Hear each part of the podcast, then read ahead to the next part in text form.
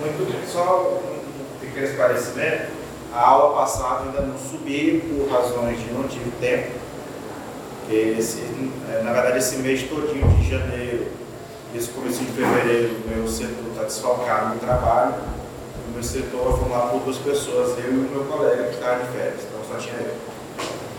Como ele volta na segunda-feira, então certamente a aula de domingo passado e desse, duas vão ser colocadas essa semana no grupo, tá? Então, prometo ficar em dia nesse sentido. Dito isso, a lição de hoje é a lição 2 do livro Práticas Bíblicas, a Igreja Incipiente. O texto base é João, o Evangelho de João, capítulo 1. É do 35 ao 39, mas eu até 42 para a gente pegar a perícope completa, tá? João 1, 35 ao 42 diz o seguinte: No dia seguinte, estava João outra vez na companhia de dois dos seus discípulos. E vendo Jesus passear, disse: Eis o Cordeiro de Deus. Jesus, voltando-se e vendo que o seguiam, disse-lhes: Que buscar? Disseram-lhe: Rabi, né? quer dizer mestre, onde assistes? Ou onde, onde moras? Né? Alguns vezes onde é que o senhor mora? Respondeu-lhes: Vinde e vede. Foram, pois, e vieram e viram onde Jesus estava morando. E ficaram com ele aquele dia, sendo mais ou menos a hora décima, que equivale às 16 horas, quatro da tarde. Era André, o irmão de Simão Pedro, um dos dois que tinham ouvido o testemunho de João e seguido Jesus. Ele achou primeiro o seu próprio irmão, Simão, a quem disse: Achamos o Messias. Está falando de Jesus. E levou Jesus. Olhando Jesus para ele, disse: Tu és Simão, o filho de João, tu serás chamado Cefas, que quer dizer Pedro. Esse é o texto para a nossa. Igreja incipiente. Você sabe o que significa essa expressão incipiente? Conceito, porque tem um com S também que é um outro significado. Incipiente, com C, é um adjetivo que significa algo do início, algo que é inicial. Né? Quando o autor fala da igreja incipiente, ele está querendo dizer com palavras mais complicadas, está falando da igreja inicial, a igreja de início, certo? Na aula passada, nós vimos sobre a proto-igreja, que seria um protótipo do que nós conhecemos como igreja, né? de Israel, suas características, do tem a ver, o que, que tem de igual de Israel com a gente hoje, que é a igreja. E agora nós vamos ver o início da igreja de fato, o começo da igreja de fato. O autor da lição, ele começa da seguinte forma: os evangelhos não narram como Jesus chamou cada um dos seus discípulos. Pedro, André, Tiago João filhos de Zebedeu, tem seu chamado registrado em Mateus 4, 18 ao 22 e João 1, 35 a 42, foi o texto que a gente leu. Mateus, o publicano, e Filipe e Natanael são outros chamados com registro nos evangelhos. Certo? Então não são todos os 12 apóstolos que têm um detalhamento sobre o seu chamado são só alguns. Como aconteceu anteriormente com a nação de Israel no Antigo Testamento, a decisão do chamado. A decisão do chamado é de quem? Do Senhor. Estou na página 22, tá? Para quem não está paciente. Jesus chamou quem ele quis e da maneira que quis. Quais os elementos deste grupo discípulos, posteriormente chamados apóstolos, e designados líderes da igreja, que nos podem fazer ver uma igreja incipiente, uma igreja inicial. Esta igreja inicial, e é muito curioso o autor de jogar o significado depois, né? pode, todo o seu potencial, com seus problemas característicos, um referencial para o povo de Deus a partir de então, vejamos algumas características da formação desta igreja. O autor do, da lição, ele vai separar essa formação em três pontos, em três públicos, vamos colocar dessa forma, que formam, né, que formaram a igreja seu início, ali na sua forma quase embrionária. A primeira coisa que ele chama a atenção é que a igreja inicial ela é formada por discípulos. O que é um discípulo? Oi?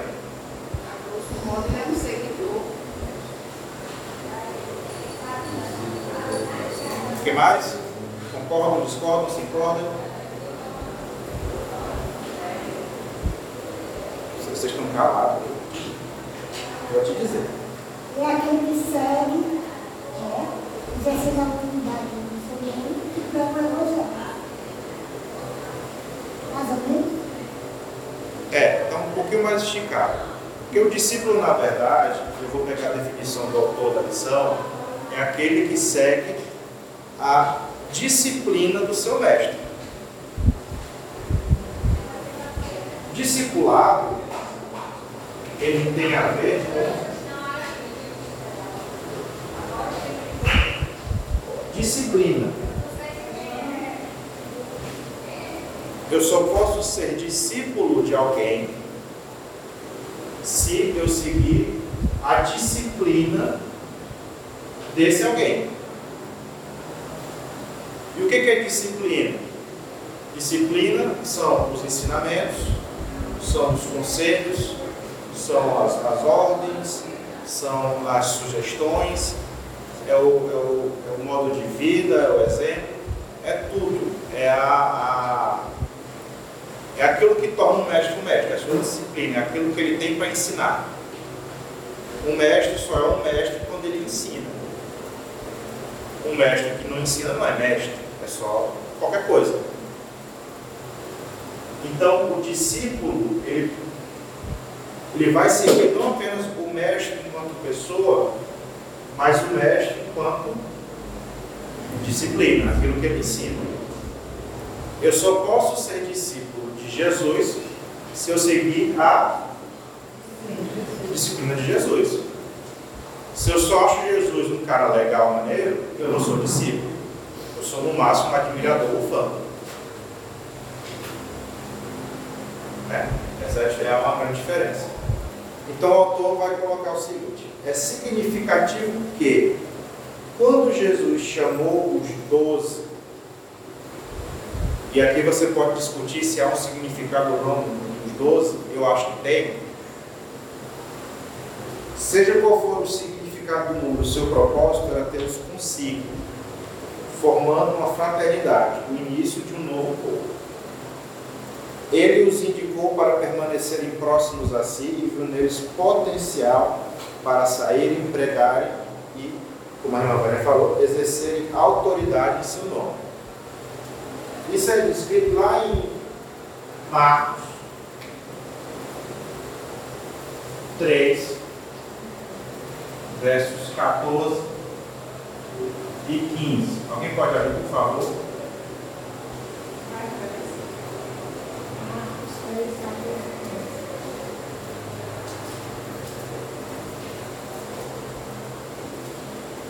Então designou doze para que estivessem com ele enviasse a pregar, para que tivessem autoridade para expulsar demônios. Pronto. Vamos focar no verso 14. Lê de novo. Então designou doze para que estivessem com ele e os enviasse a pregar. Designou doze para que estivessem com ele. Com ele. Então, a princípio, quando a igreja se forma, ela começa com Jesus chamando os seus discípulos, que mais tarde seriam os apóstolos. Ele traz esse pessoal para estar com ele. E aí no verso 15 você vê que ele dá ele autoridade para expulsar demônios e algumas outras coisas que vêm depois. Ele está atrasado, né? Só um cadinho. A porta está lá? Então, pelo texto, podemos entender que o Senhor queria discipulá-los, ou seja, ensinar-lhes a sua disciplina. Pessoas que não se sujeitam à disciplina não podem ser discipuladas. Vixe, né? Jesus afirmou que segui-lo implicava em adotar a sua disciplina. Isso está lá em Lucas 9, 24. Por favor, alguém leia. Pois quem quiser preservar a sua vida, este a perderá. Mas quem perder a vida por amor de mim, este a preservará. Quem amar a sua própria vida né, vai perder, mas quem, mantiver, quem é, é, abrir mão da sua própria vida em meu nome, né, vai manter. Né? Então, seguir, então, o que, que significa isso? Seguir a Jesus implica em adotar sua disciplina da forma mais radical possível. E essa disciplina, Jesus identificou com o aprendizado, julgo e descanso.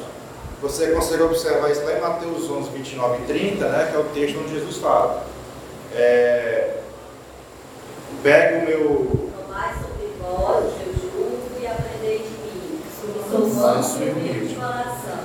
E achareis descanso para a nossa alma. Por quê? Porque o meu jugo é suave e o meu fardo é O leve. fardo é leve.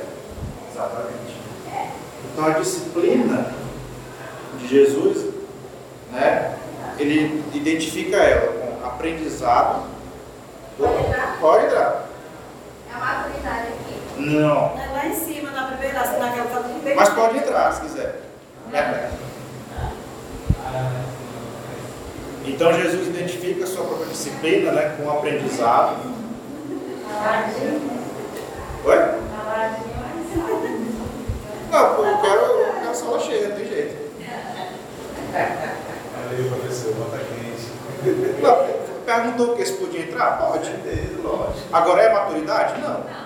Não. A gente responde o que é perguntar. Simplesmente. É isso? Só abrindo um parênteses, se tu for para Portugal. Quem? Não, se você for para Portugal, em qualquer momento da sua vida, e se você chegar com um português e perguntar assim, posso fazer uma pergunta? Ele diz assim, sim. E acabou, porque você fez sua pergunta. Entendeu? É. Posso fazer uma pergunta? Pode. O cara vai embora. Porque você perguntou. Você fez a pergunta. Não, o, o, o, o dele, eu né? Foram lá em Portugal, tá em Portugal, né? Aí foram perguntar, alguma coisa. Pega fez uma pergunta, né? Aí eles podiam fazer uma pergunta. Pô, aí fez a pergunta que ele queria fazer, né? E aí, é, ele disse é, isso se se não, vocês querem uma pergunta. Oi, né? Assim, né? Posso fazer 10 perguntas? Então, assim, que É, tem que eles perguntam. É, porque lá eles são, são bem literais com relação à linguagem. Muito bem, fechado esse parênteses. Fechado esse parênteses. A gente leu o texto mais cedo de João 1, 35 42. Nesse texto, a gente vê um episódio onde você tinha João e alguns discípulos, e eles chegam até Jesus, né? E eles identificam ele como. Na verdade, João fala, né? Ó, eis o poder de Deus. Esse João, para você entender, se não salvo engano, é João Batista, tá? Ou João Batista, não o discípulo João. Aí ele ó, esse aqui é o poder de Deus. Aí os discípulos de João ficaram ali mesmo, não sei se envergonhados, e fizeram uma pergunta para Jesus. Qual foi a pergunta?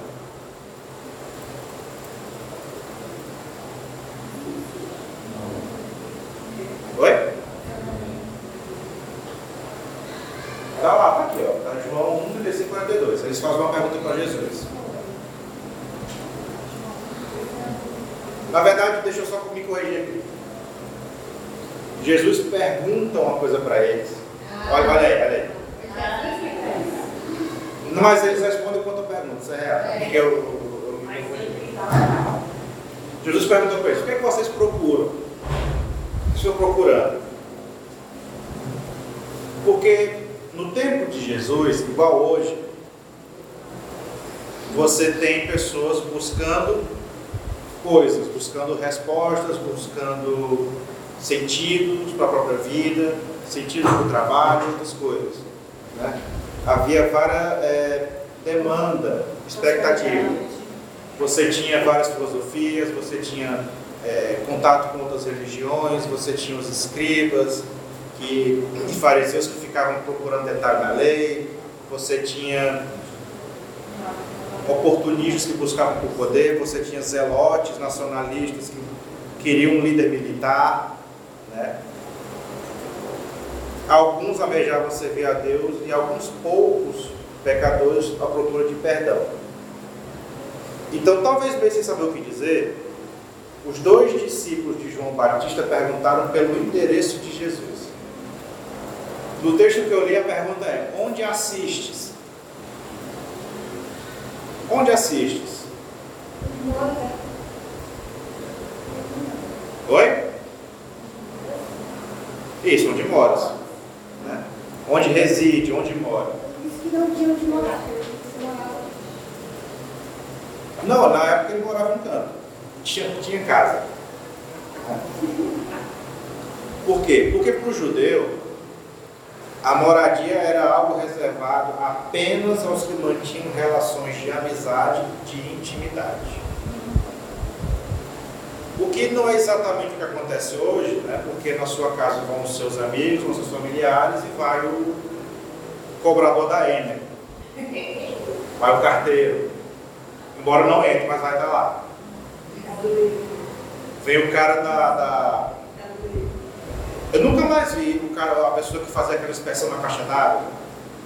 Acho que deve estar. A gente É. saúde. Agente de saúde.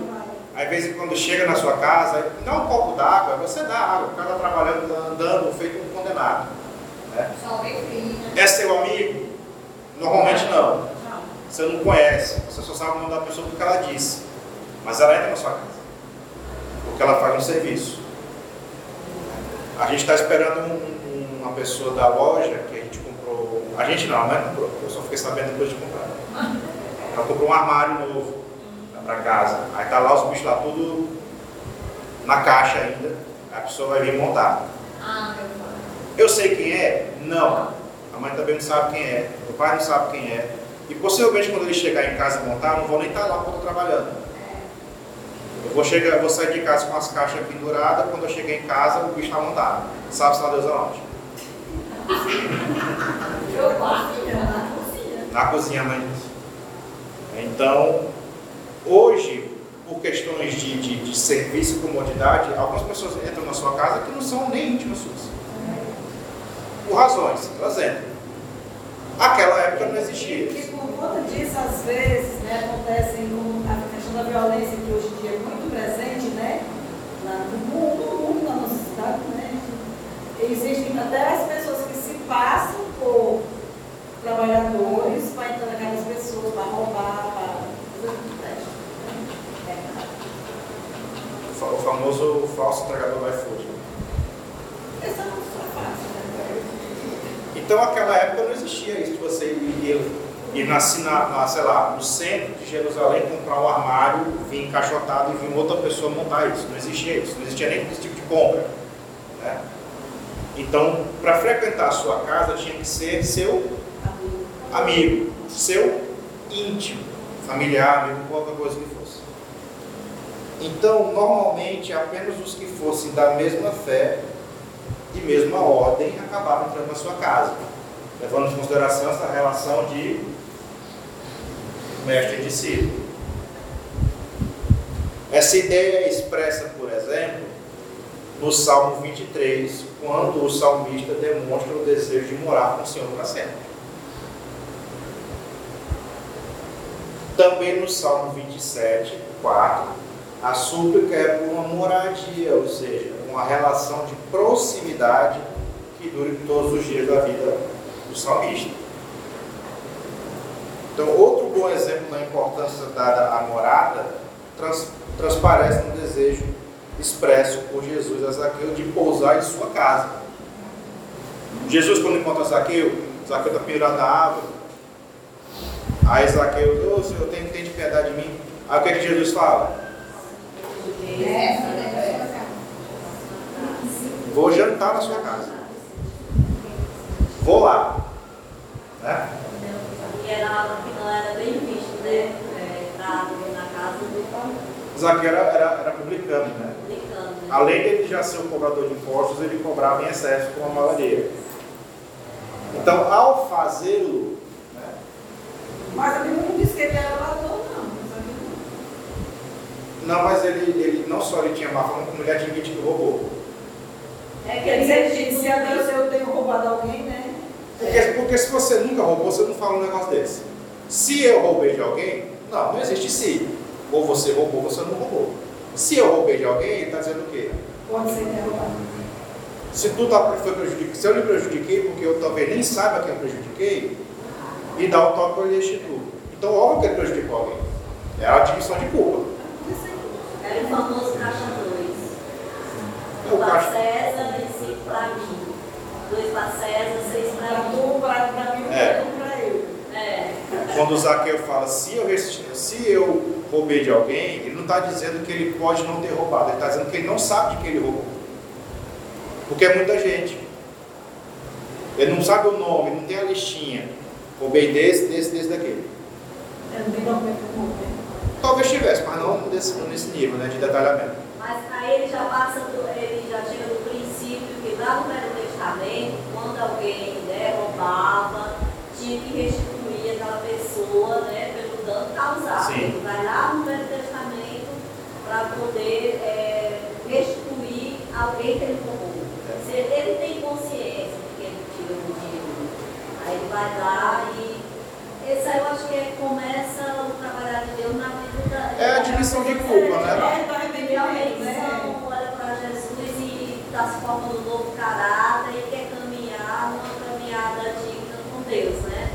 Se acertar aquelas coisas lá do passado. Exatamente. Como possivelmente ele não tinha os nomes de quem ele roubou, ele disse, ó, irmão, se eu te prejudiquei, me dá um toque que eu, te, eu, te, eu vou te ressarcer. Na verdade, quem, quem disse prejudicar sabia, né? Óbvio. Quem bate, esquece. Quem apanha, não. Né? Então, ao fazer, o Senhor está deixando evidente o seu prazer de compartilhar a intimidade daqueles que o procuram. Tempo depois, né, isso já passada a crucificação, né, dois discípulos no caminho de Emaús, mesmo sem saber por que estavam caminhando, mas profundamente tocados pela palavra que ouviam, iriam pedir que Cristo permanecesse com eles. É isso está lá em Lucas 24, 29. Então, quando os discípulos de João Batista respondem que querem conhecer a morada de Jesus, né, onde assistes, onde resides, estão dizendo que desejam mais do que um encontro casual. Não vieram apenas buscar uma bênção, vieram à procura de intimidade, proximidade, desfrutar da sua companhia, aprofundar no seu ensino. Em outras palavras, podemos dizer que eles queriam se integrar, participar, cooperar com a igreja incipiente formada por Jesus. Dúvida? E aí a gente trazendo isso para hoje, para nós hoje, né? Como é importante a gente estar junto, né? Como é importante a gente estar aqui, a gente estar participar, a gente aprender junto, né? Seja nos cursos, seja na. Estar integrado. Né? Estar integrado. Eu vejo a questão do, do amadurecimento da, da disciplina que a gente leva no, no dia de hoje como uma troca de emprego. A pessoa vai para um traz aquele costume daquele emprego novo emprego, sendo que lá naquele emprego tem toda a disciplina. Sim. Não pode usar celular, tudo. Então existe a disciplina como tem que. Tem que seguir a disciplina, senão Está fora.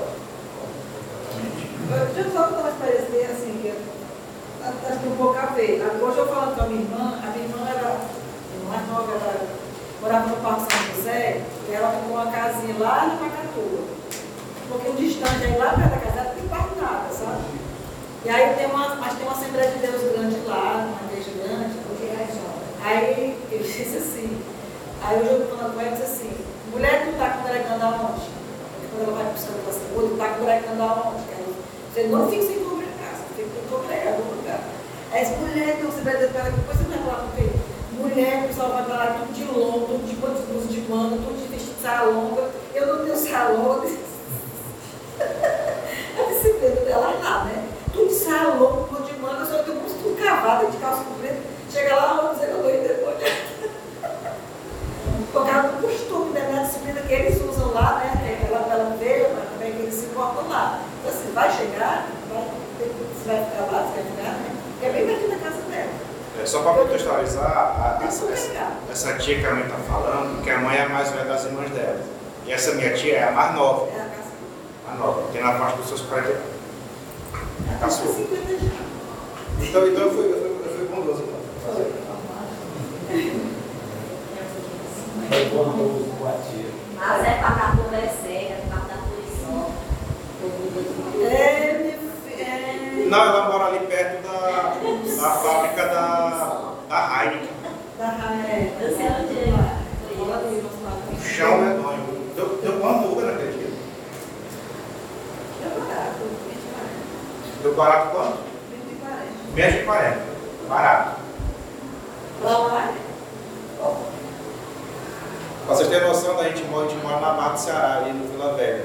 A média do Uber de lá pra cá vai, vai variar de 10 a 15. Lá pra minha tia deu 40 barato. Mas é que é né? Cuidar não é velho. Mas é,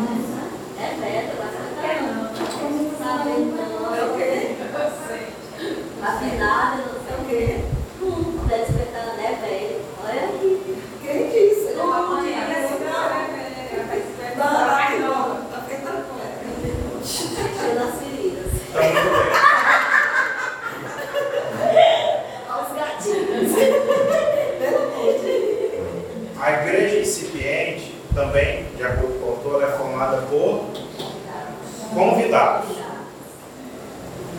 Discípulos de Jesus, que a gente vai abordar nessa lição, é o famoso André. André, irmão de quem? Simão. Isso. Porque o texto da lição, o texto da lição vai até o 39, mas eu, li os versos 40 ao 42 para a gente, ter- pra gente já, já se acostumar com, com esses dois, com André e Pedro. A igreja ela é formada por convidados. Jesus convida discípulos mesmo quando estes não estão bem certos sobre o que estão procurando. Mesmo quando a timidez impede a expressão do que realmente querem. Digno de nota, de acordo com o autor, é o exemplo de André. André, que se destacava por ser o tipo de homem que estava disposto a ocupar o segundo lugar. Conseguia se sentir satisfeito desempenhando um papel humilde e modesto no grupo dos doze. Para André, toda questão de precedência, lugar e honras carecia de importância. Ele estava entre os doze, mas ele não se importava se ele era o principal dos doze ou não. Se ele iria liderar os doze ou não. Se ele tinha um cargo alto entre os doze ou não. André, o que importava para André era estar com, com o mestre. Tudo o que importava era estar com Jesus e servi-lo como pudesse. Tanto que o autor fala que no catolicismo, André é o santo padroeiro de todos aqueles que com humildade e lealdade se remorso ocupam o segundo lugar. Você vê, existe o santo do segundo lugar. Que é que fizeram com André, né? André se tornou o discípulo que sempre estava apresentando alguém a Jesus. Ele apresentou quem a Jesus? Pedro. O texto que a gente leu. Seu testemunho é simples. Achamos o Messias. Que para nós a palavra Messias, talvez ela não tenha exatamente o mesmo significado que tivesse tanto para André quanto para Pedro naquela época. Porque para nós Messias hoje é, é, é, é tipo Jesus, beleza, é isso.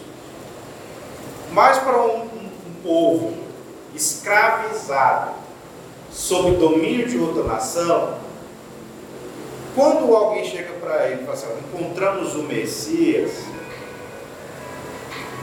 viu ligeiro? Estou guardando aqui. Ah. Então quando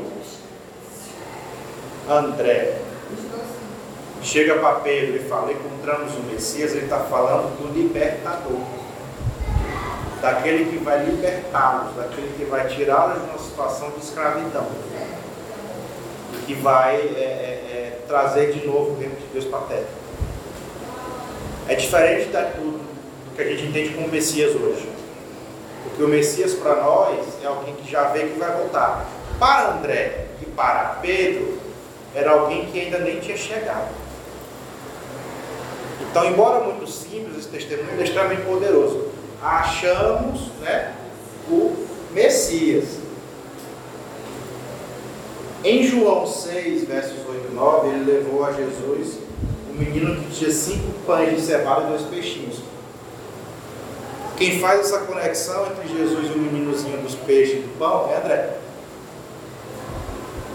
Em João 12, 22, conduziu a Jesus os gregos que perguntavam por ele. André aparece como o homem cujo único desejo era compartilhar a glória do Mestre. É o homem de coração missionário. Não sei quem lembra aqui, que é mais antiga, acho que lembra. Cristina, acho que lembra. Que teve um, uma história da Operação André, né? Que na campanha do evangelismo era um, não sei se foi uma campanha de evangelismo que era. Acho que era da Operação André, se não me engano. É? Isso não é da Polícia Federal, não, operação? Não, não. Era de cor de frente. Parece muito. Da convenção, é. Então, André, um dos doze, Deixa eu ele ver se eu já, precisar de alguma coisa ali. Eu vou uma mensagem. Ele já era identificado com esse espírito, esse, esse, esse, esse espírito missionário, né? Tendo encontrado a amizade de Jesus, passou todo o resto da sua vida apresentando outros a essa amizade. No outro extremo está Cefas ou Pedro ou Simão. Tem três nomes, Pedro. Nomes diferentes para a mesma pessoa. Jesus não só vê que é o ser humano, mas também aquilo que este pode se tornar, suas possibilidades. Cristo viu Pedro como era e viu o potencial líder que ele poderia vir a ser. Ao renomeá-lo, ele era como, era como se Jesus dissesse, de acordo com Barclay, esse Barclay aqui você encontra a referência dele lá no final da apostila, tá? Dê-me a sua vida e o converterei naquilo que você pode chegar a ser. Jesus convidou discípulos para serem a sua igreja incipiente, mesmo sabendo que alguns não têm um talento especial para a liderança. Nem todo mundo que Jesus chamou tinha talento para ser líder. E alguns sequer desempenharam esse papel. Nem todos os apóstolos eram líderes de fato. Eram missionários, mas não líderes, nem todos. Mesmo sabendo que alguns só darão o melhor de si se colocados em posição de liderança. Então, alguns discípulos não tinham qualquer intenção ou condição de estar na liderança, mas isso não era importante para Jesus. O importante para Jesus era que a sua palavra fosse alcançada, então eles tinham que ter essa, essa condição. André era um desses. Ele não era aquele que almejava ser livre, mas era um missionário. Pois antes mesmo de Jesus ser crucificado, ele já, ele já trazia pessoas a Jesus. E do outro lado você tinha Pedro, que Jesus trabalha e ele se torna um grandíssimo líder. Então, alguns discípulos, algumas pessoas que Jesus convida, nem todos vão ser líderes, porque não tem cabimento, não tem condições. Alguns vão ser, porque só assim elas vão conseguir mostrar o seu verdadeiro potencial. Então é uma, uma coisa bem diversa. Existe muita diversidade, muita diversificação entre os membros de uma igreja, entre os membros de uma comunidade. E na própria igreja incipiente, a própria igreja inicial era desse jeito. Nem todo mundo entre os, discípulos tinha condição de ser líder, embora alguns tivessem. Mas isso não impediu que eles fossem reunidos e se tornassem apóstolos. Então, ela é formada também por convidados. Gente que se tornaria discípulo depois. Até aqui dúvidas? Questionamentos? Rapaz, eu vou, começar, eu vou, eu vou, eu vou aprender Libras, já que todo mundo fica calado. Senhor no gato foge. A igreja incipiente também é formada por pessoas imperfeitas. O autor ele vai citar o caso de Filipe, que assim como André, não consegue se, se conter e compartilha com seu amigo Natanael, que finalmente ele encontraram o homem a respeito do qual Moisés e os profetas haviam escrito. Tratava-se de Jesus, o filho de José, um carpinteiro de Nazaré. Isso está lá em João. Também do 45 ao 51. Se alguém puder ler, eu agradeço. João 1, 45, 51. me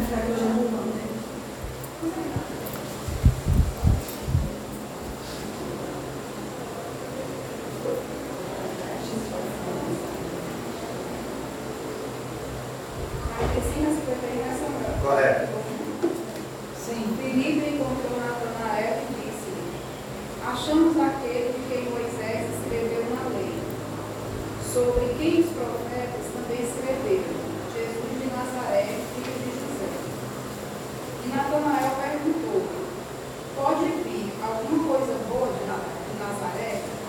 Disse-lhe Filipe: Vem e veja. Vendo Natanael aproximar-se, Jesus referiu-se a ele, dizendo: Este é um verdadeiro israelita, em quem não há fingimento. E Natanael perguntou: De onde me conheces? Respondeu-lhe Jesus: Antes que Filipe te chamasse, eu te vi quando estavas debaixo da figueira.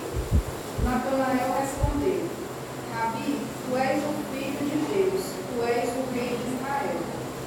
E lhe disse Jesus: Crês porque te disse que te vi debaixo da figueira? Pois verás coisas maiores do que essa. E acrescentou: Em verdade, em verdade vos digo que vereis o céu aberto e os anjos de Deus subindo e descendo sobre o filho do homem. Muito bem. Então, o que, que foi descrito nesse relato que, a, que foi lido? Filipe, ele encontra Natanael, diz assim, irmão, eu encontrei o Messias, ó. É, é Jesus de Nazaré. Natanael, ele automaticamente ele replica, né? ele, ele responde dessa forma. Pode vir alguma coisa boa de Nazaré? Por que, que ele pergunta isso? Nazaré é, uma- é um, povoado. Não é que ele é pequeno, era minúsculo da Galileia. É você imaginar, por exemplo,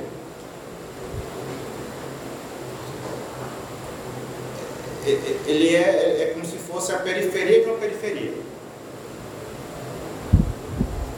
Tipo, Qual qual é a periferia mais próxima daqui? Pombos. Oi? Onde é? Cacimbo dos Pombos. Cacimba dos Cacimba Pombos. É, lá embaixo. Rua sem saída. É, Pronto. Então você imagina a periferia desse local.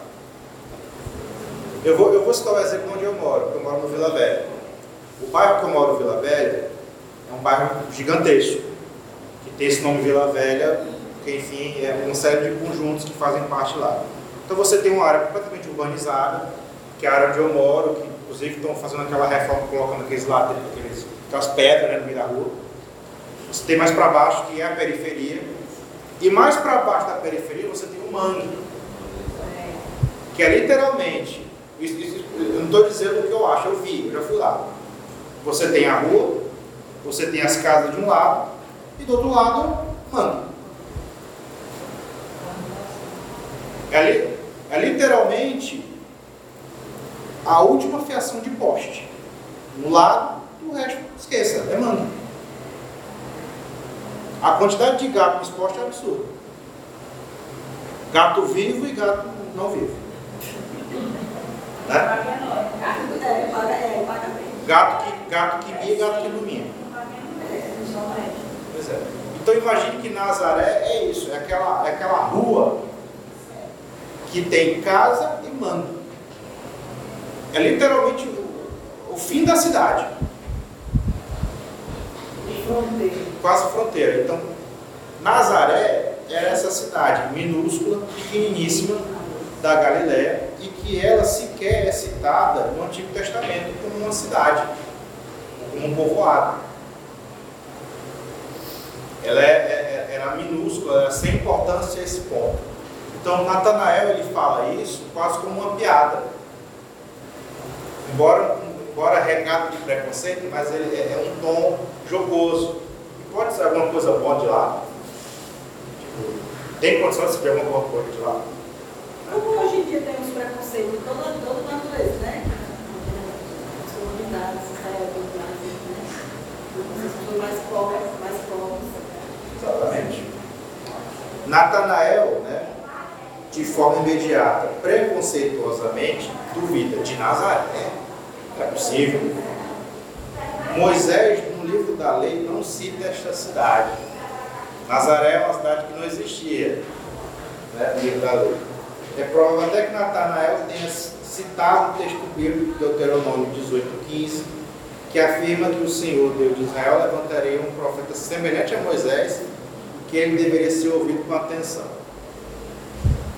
Moisés, ele teve uma criação no Egito, né, bem ou mal, ele tinha um status, mesmo depois de, de- de renegar esse status, ele tinha educação, tinha um monte de coisa.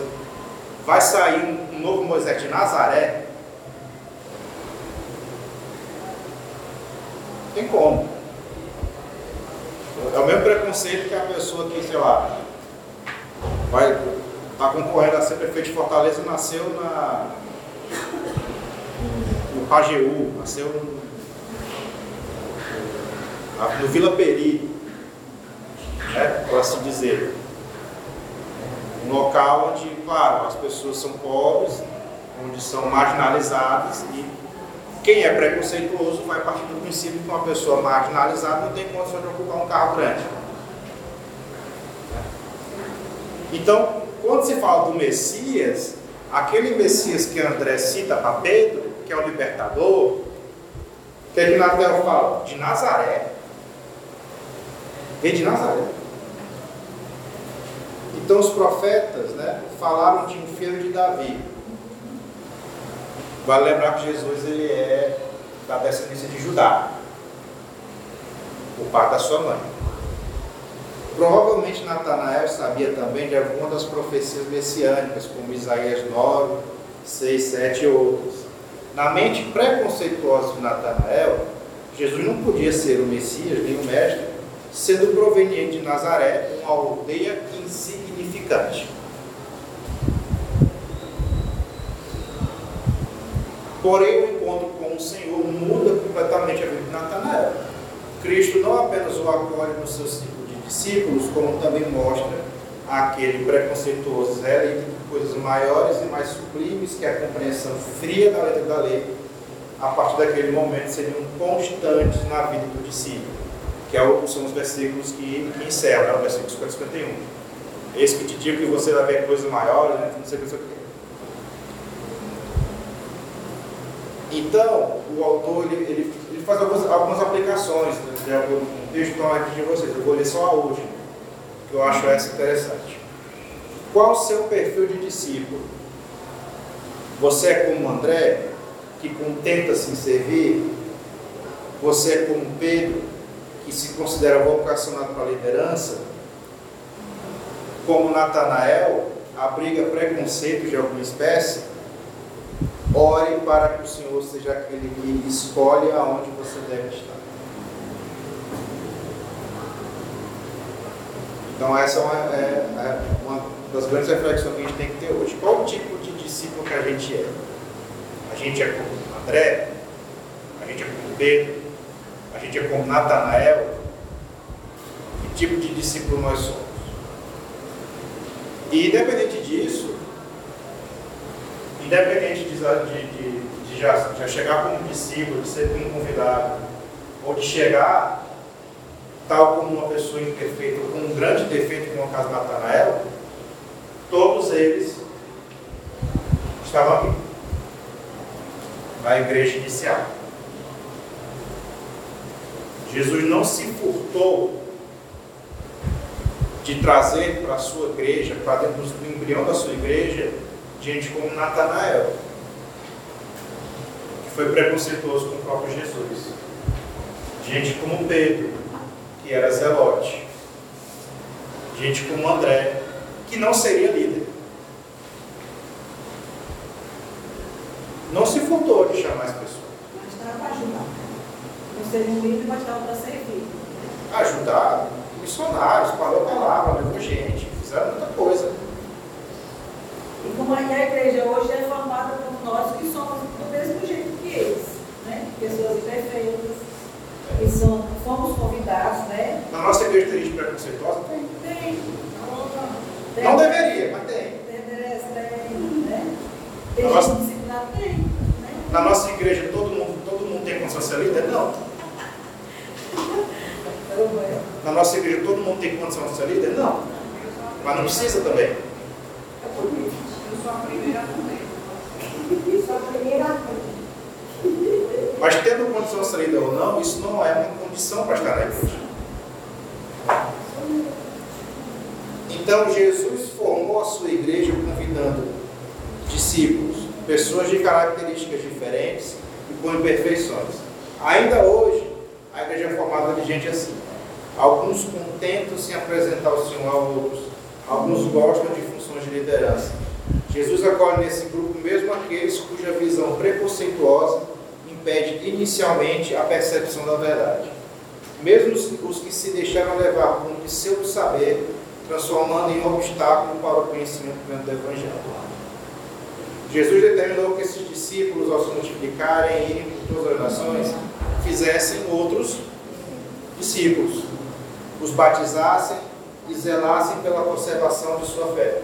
Ele também garantiu que, ao fazerem assim, eles não estariam sozinhos, poderiam contar com sua companhia até o fim.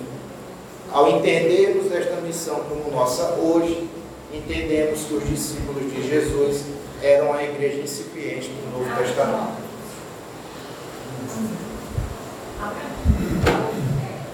Então, a igreja incipiente, essa igreja inicial, essa igreja que deu o pontapé porque nós chamamos hoje de igreja, ela é formada por todo tipo de gente, todo tipo de gente com todo tipo de experiência pessoal, experiência coletiva diferente, pensamentos diferentes, conceitos e preconceitos distintos. E ainda assim, são igreja. Ainda assim são igreja. Só para encerrar, eu sei que já, já são seis horas, mas eu só queria citar esse fato. Eu, eu- esse final de semana eu assisti um documentário sobre a igreja Hilson, chegou na, na HBO Max. São quatro episódios, três episódios é o documentário original e tem um quarto episódio que fizeram depois que lançaram o documentário. Assim, é absurdo né, o tanto de coisa errada que tinha lá dentro, que esse documentário mostra. Que é claro, todo documentário segue uma narrativa, porque é uma história sendo contada.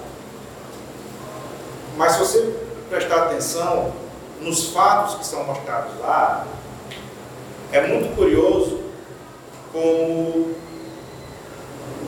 Óbvio, o fato de ter pessoas imperfeitas não, não impede uma igreja ser chamada de igreja. Mas quando você vê uma corrupção que vem de cima para baixo, você começa a questionar se uma igreja de fato é uma igreja. Então, eu não estou nem falando da nossa, da nossa igreja, tenho essa certeza, tá? Nossa igreja é igreja. Mas é muito curioso como quando você vê algumas igrejas, você vê alguma, algumas coisas que a gente até pode achar estranho por questão de doutrina, por questão de disciplina, porque usa manga muito longa e saia, saia longa, ou porque é homem do lado, mulher do outro.